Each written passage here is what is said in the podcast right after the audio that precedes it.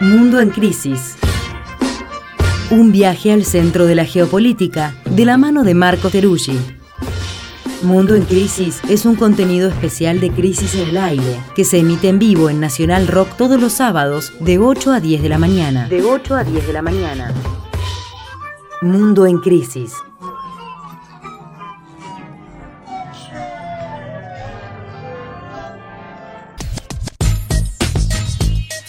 Bienvenidas, bienvenidos a esta segunda hora de Crisis en el Aire, pasado un ratito a las 9 de la mañana. Estamos acá con eh, nuestro compañero Marco Teruggi, con quienes, eh, con quien compartimos esta columna que tiene, eh, nunca mejor dicho, su nombre, Mundo en Crisis. Buenos días, ¿cómo andamos? ¿Qué tal? Muy buenos días. Andamos mal, ya sé porque hace frío.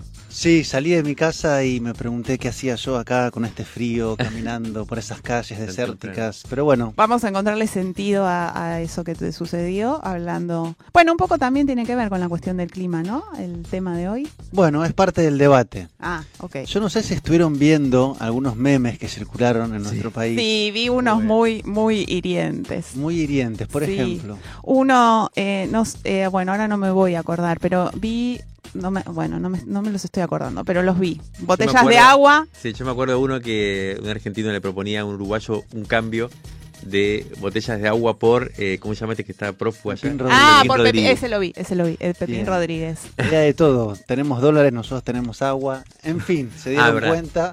Vamos a hablar de Uruguay y la sequía histórica que está habiendo allá.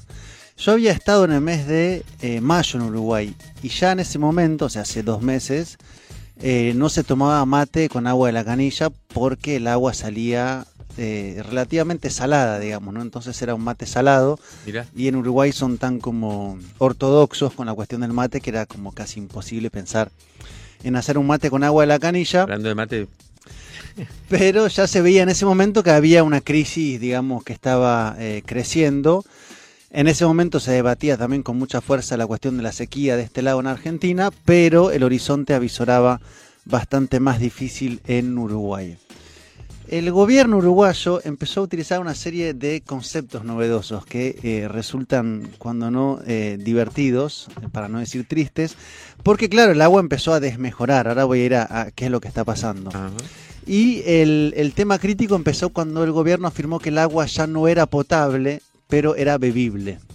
Ah. Entonces era una, como una distinción extraña. No, ¿Cuál es, no potable, pero la puedes beber hasta que el agua dejó de ser bebible Ah, y pasar- pasó a ser solo sanitaria.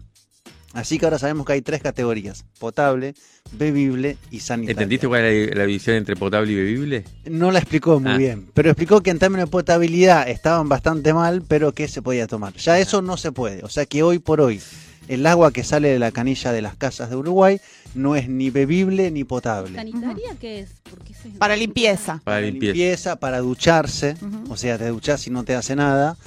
No está claro hasta qué punto para lavarse los dientes, pero para lo demás, para usos domésticos, digamos.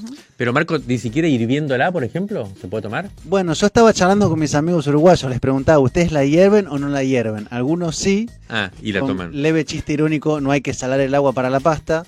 Y otros eh, no la hierven directamente, sino que van al agua embotellada. Entonces hay eh, una suerte de eh, carrera para comprar botellas de agua. Y esto viene ya acumulándose hace meses porque el gobierno efectivamente declaró la emergencia hídrica, que tenía que ver a su vez con reclasificar la situación del agua, quitar los impuestos al agua embotellada para que la gente pueda comprar botellones de agua y garantizar dos litros de agua gratis en dinero a cerca de 500.000 personas para los sectores más vulnerables porque empezar a comprar agua todos los días para hacer el mate, para lavarse los dientes o para preparar la comida o para tomarla simplemente pasa a ser un presupuesto. Así que en todo caso lo que es seguro es que el país está en una crisis hídrica eh, inédita, dicen que es la más grande desde que hay registro de estos fenómenos eh, de agua, o sea, de que se miden los niveles, y la represa más grande, que es la de Paso Severino, está a menos de 2% de su capacidad. Wow. Hay imágenes que ahora las vamos a ver que son realmente un río seco, digamos, ¿no? Hay un puente, viejo puente, que generalmente está cubierto con 3 metros de agua o 5, que ahora se puede caminar por ese puente. Entonces, la situación. Cuando Marco dice las vamos a ver es porque si entran al YouTube de. Nacional Rock, Si entran a estamos YouTube, ah, ahí mira, también. tenemos de fondo las entonces, imágenes. además de eh, escucharnos, pueden ver las imágenes de lo que está pasando. Bueno, en eso Uruguay. debería ser un río grande, repleto de agua, y es un riachuelo seco donde va quedando cada vez menos. Vamos a ver imágenes de la represa. Llovió un poquito esta semana, pero no fue suficiente para revertir la situación. O sea que la causa es la sequía.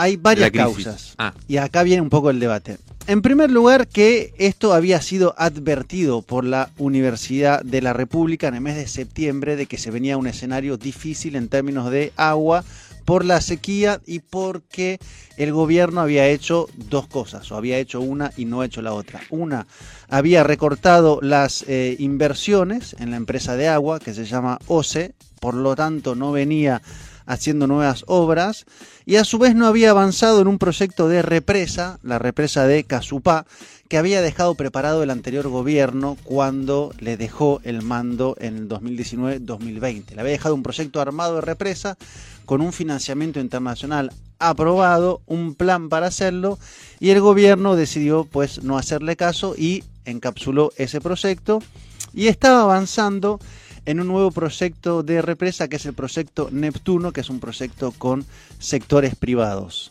Nota al pie, en Uruguay hay una empresa de agua pública. Entonces lo que plantean varios, en particular de la oposición de Frente Amplio, es que hay un intento de desmonopolizar el agua, que no Mm. sea más del Estado, y hacer entrar a los privados al negocio del agua.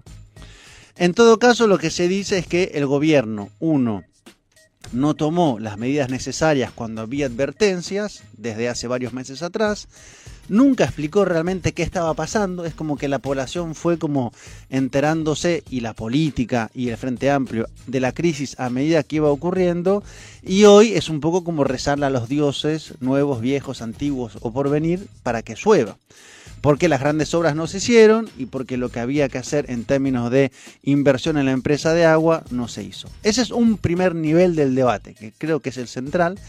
Y el otro nivel, que acá Natalia me va a ayudar, tiene que ver con el modelo económico eh, y de desarrollo o mal desarrollo que viene implementándose en Uruguay. Mm. Lo voy a explicar y después vamos a abrir el debate. Que tiene que ver con que Uruguay es un país que viene desarrollando, por ejemplo, eh, en gran escala la industria de las pasteras. Recordarán aquella famosa pastera mucho, sí. que se instaló a principios del siglo XXI. ¿No te acordás o te acordás? Sí, sí, me acuerdo Ah, ¿Te mucho. acordás? Hubo conflictos, grandes conflictos ambientalistas, ¿no? Se Exactamente. cumplieron 20 años hace poco. Se cumplieron ¿no? 20 años. Sí, queríamos hacer, de hecho, ¿no? un informe habría que había quedado. Estamos hablando de eso. sí. Estamos recuperando, entonces. Ah, muy bien. Bueno, les cuento que hace tres meses se inauguró la segunda gran pastera de la empresa finlandesa UPM2 Ah, en el centro de Uruguay. ¿Qué es lo que pasa? Que la pastera tiene como materia prima los árboles, que son en su gran mayoría eucaliptus, y los eucaliptos demandan muchísima agua, por lo cual van chupando el agua, además de eh, impactar sobre los suelos que se vuelven impermeables y poco aptos para otros cultivos.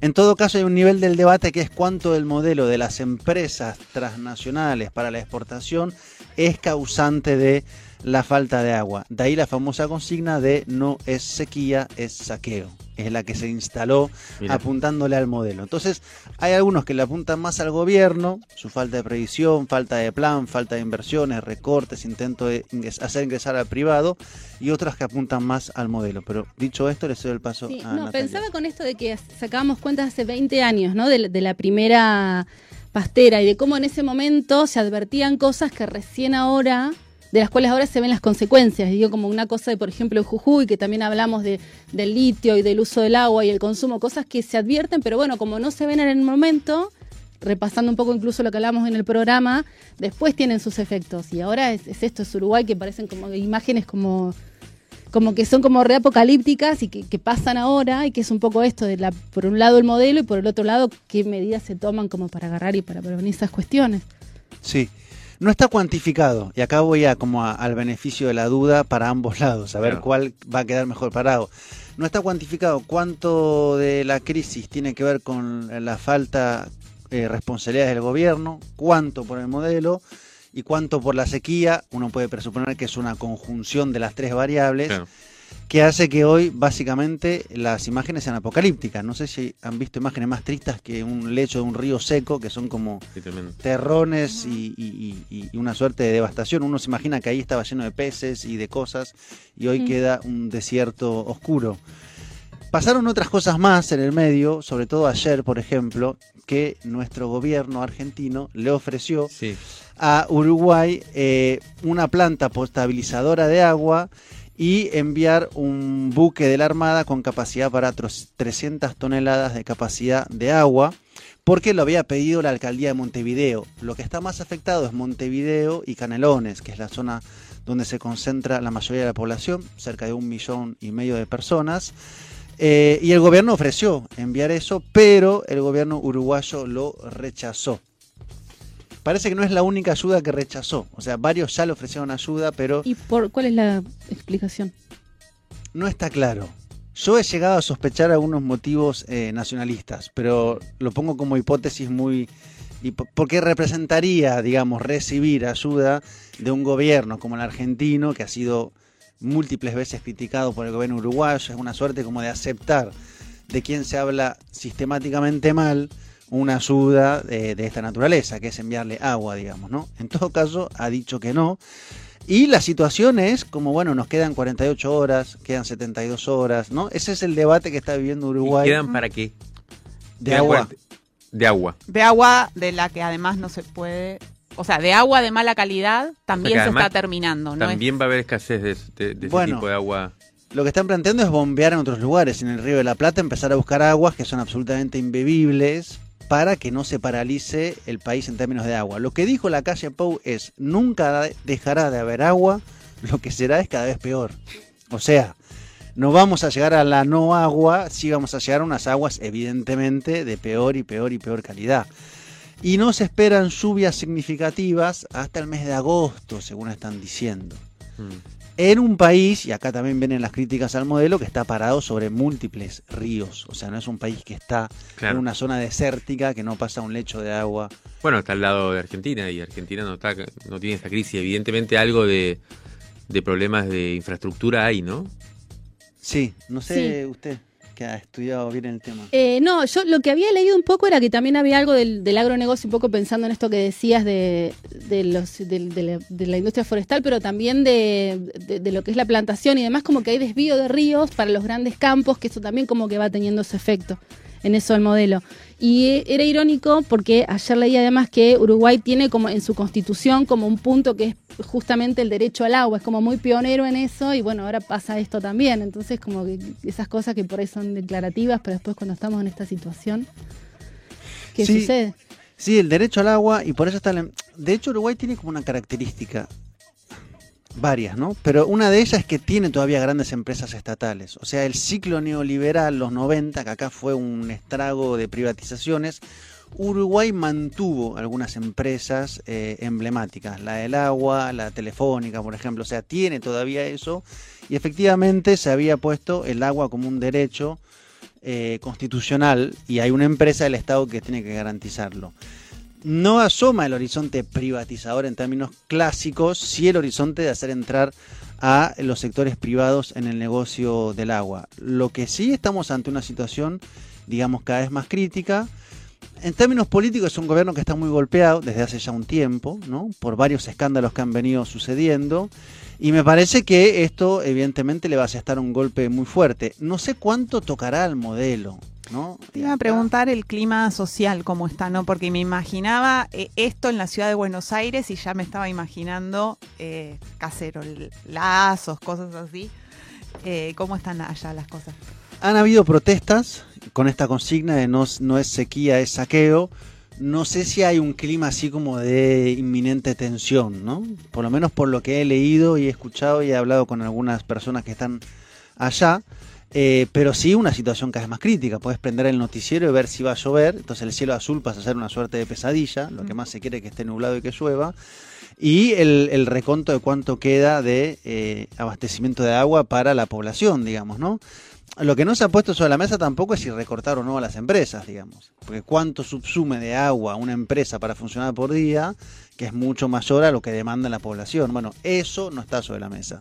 Y después que en términos de modelo, si vamos a modelo, todo, por ejemplo, el proceso de apertura a las pasteras fue con el Frente Amplio. Es decir, Mm. hay ahí una continuidad en cuanto a un modelo agroexportador de ahora empresas que vinieron finlandesas a poner pasteras que es, digamos, transversal, uno diría. No hay ahí como grandes cortocircuitos en ese sentido. Sí, es impresionante. Me quedo pensando sin, sin haber, sin conocer mucho bien el detalle del problema, pero hace poco estuve en Rosario en una charla con, con ambientalistas, donde también está la cuestión del río con, con fuerza. Y aparecía esta consigna que evidentemente es muy conocida, pero yo la por primera la vi bien clara ahí, que es esta, el agua vale más que el oro, ¿no? Que es una consigna muy, muy, muy buena, muy potente, sí, desde pero. las, las, el movimiento antiminero en la Patagonia ya la usaba, Claro. ¿no? Hace- Sí, sí, es una consigna del movimiento ambientalista, pero me parece que acá por primera vez aparece eh, esa idea de valor en su verdadero sentido, que no es que vale más porque nosotros le damos más valor, ¿no? Sino esa contraposición, ¿no? Entre, Claro. entre agua y oro que puede ser excluyente, una cosa o la otra, ¿no? Puede ser la minería, puede ser la madera, pero sí. No, no, que un poco tiene que ver, me parece, con esto de los tiempos largos que decía Nati, ¿no? Como que a veces, con to- con- respecto a la cuestión del agua, eh, a las reservas de agua en nuestro continente, ¿no? Siempre se, se, constru- se viene construyendo ese discurso de tenemos agua, hay que cuidar el agua porque es un bien escaso en el mundo y a veces parece como que eso es una narrativa únicamente catas- catastrofista y ahora sucede esto y parece como que le otorga como una como que había una verdad ahí no Más- Exacto. aun- porque incluso aunque sea eh, aunque esta situación sea producto de malas decisiones de, de política pública podemos decir bueno en tal caso es una política pública que no no midió las consecuencias de lo que está pasando en el mundo a nivel naturaleza, ¿no? Del- de, ese, de ese, es- ese momento en el que ya no se puede no hacer nada, ¿no? Exacto. Y lo otro que pensaba relacionado con esto, que creo que el oro en este caso sería como el capital financiero, ¿no? Me da la sensación, porque el modelo, cuando vos hablas de modelo uruguayo, no sé, tampoco conozco en detalle, pero lo que es muy evidente es que es una economía sostenida en la apertura a un capital financiero que viene y que hace que además sea tan caro Uruguay. Es una cosa bastante impactante cuando uno va a Uruguay, eh, la diferencia de, los valores, los precios. Entonces, también este, esta, esta desidia por la cuestión más, si se quiere, de infraestructura productiva, debe tener que ver con esta. Ahora, la pregunta que me hago, y que te hago en todo caso, es ¿cómo se elabora el, el- el más políticamente, como eh, tu famosa pregunta sobre la capitalización política?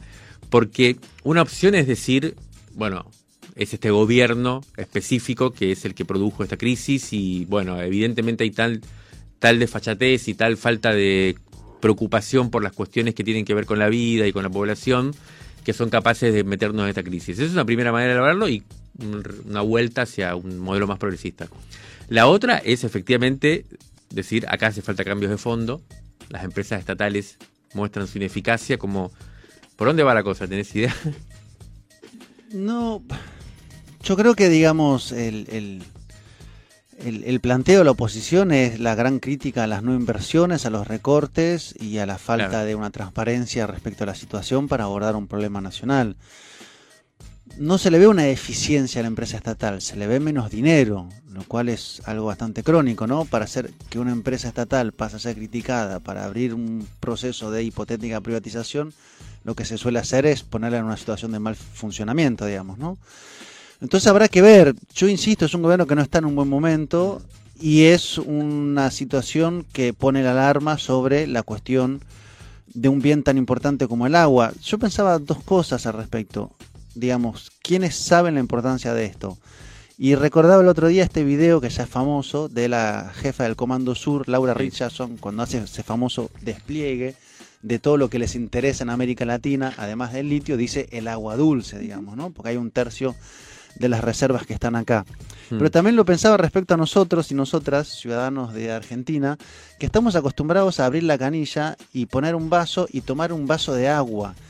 Y eso Con es- la misma agua lavar la vereda o el auto, Sí, ¿no? Exactamente, y eso es bastante atípico en el mundo. De hecho, yo cuando viajo lo primero que hago es preguntar una clave de Wi-Fi y si el agua se la puede tomar o no. Sí, Porque uno da por hecho Sí, que potable. toda agua se es potable, ¿no? Entonces, en realidad la crisis hídrica de Uruguay si es que no se queda efectivamente sin agua en las canillas, lo que está es ingresando a una situación que vive en muchísimos países, que el agua que te sale de la canilla tenés que tener cuidado eh, y no te da ni para lavarte los dientes y dudás si hervir o no la comida y toda el agua potable eh, la tenés que comprar embotellada. Eso pasa en muchísimos lugares, ¿no? Entonces, en este caso acá o en Uruguay hay como un privilegio respecto al agua, pero que en realidad es un privilegio que no pasa en muchos lugares. No sé hasta qué punto tenemos conciencia de eso. Pero si alguien va a México alguna vez, lo primero que te dicen es ojo con el agua, digamos, que no se te cuele una sola gota en la boca porque se viene la venganza de Moctezuma. Y entonces nosotros lo damos por hecho, que esto es así, como los derechos, ¿no? Bueno, yo tengo derecho a esto, tengo derecho a aquello porque fue conquistado y ahora te das cuenta que no, no es para nada así. Anécdota personal, yo viví varios años en un país donde el agua era, era una pelea permanente, digamos. En, en Venezuela el agua era literalmente una cuestión de abastecimiento, desabastecimiento. Es una pelea por tener agua. ¿Pero también por la red de infraestructura o...? Por la red de infraestructura, por el bombeo, por la falta de reserva, por problemas de mantenimiento. Yo vivía en un edificio donde había 20 minutos de agua cada tres días. Claro. Entonces el agua, y había que comprarla de botellones, evidentemente, para eh, hacer el mate, tomar agua, o cocinar, o hacer un café.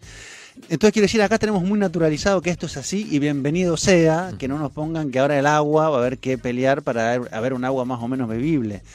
A lo que voy, Uruguay está como eh, mirando o tocando un poquito lo que pasa en muchos otros lugares.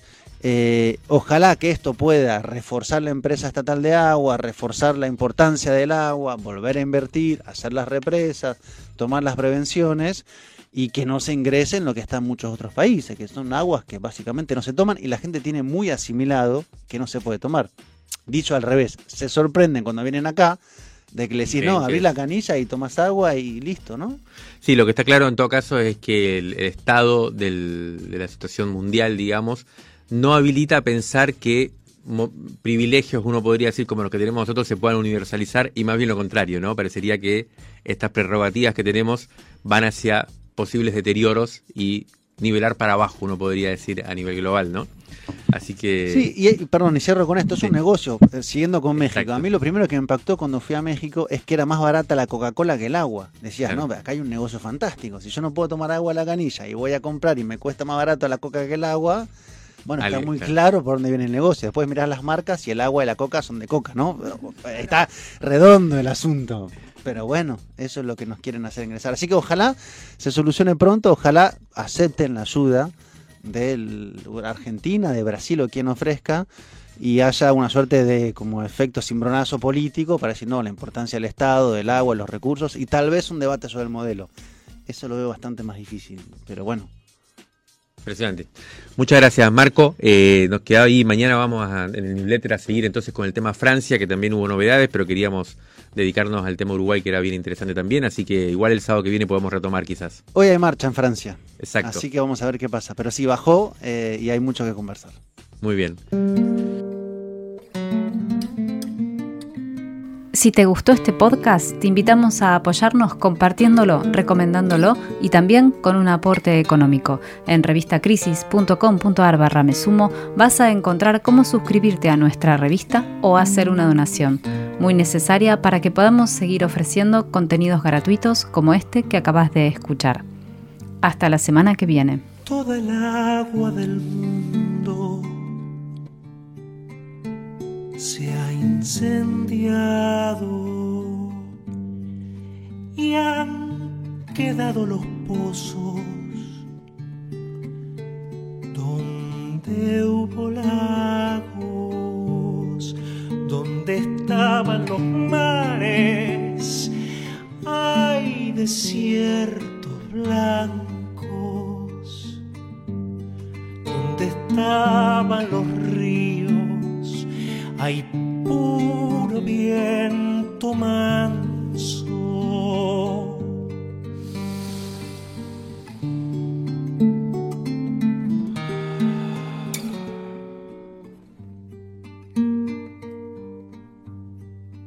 Para verdear la tierra nos separaremos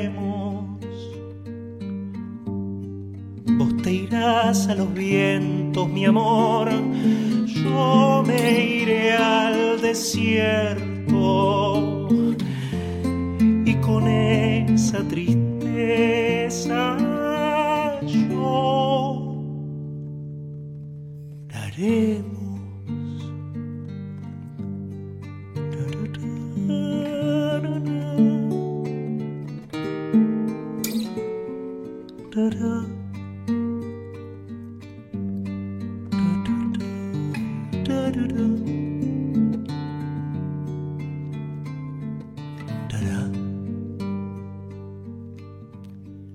Yo que lloro salado, lloraré los mares.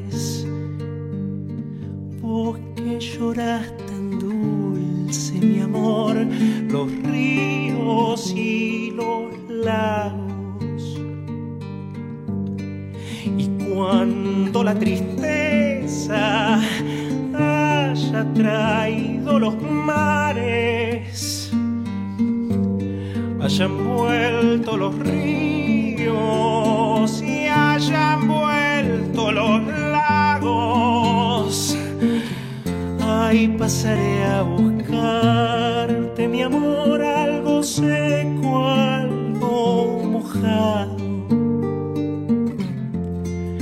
que estemos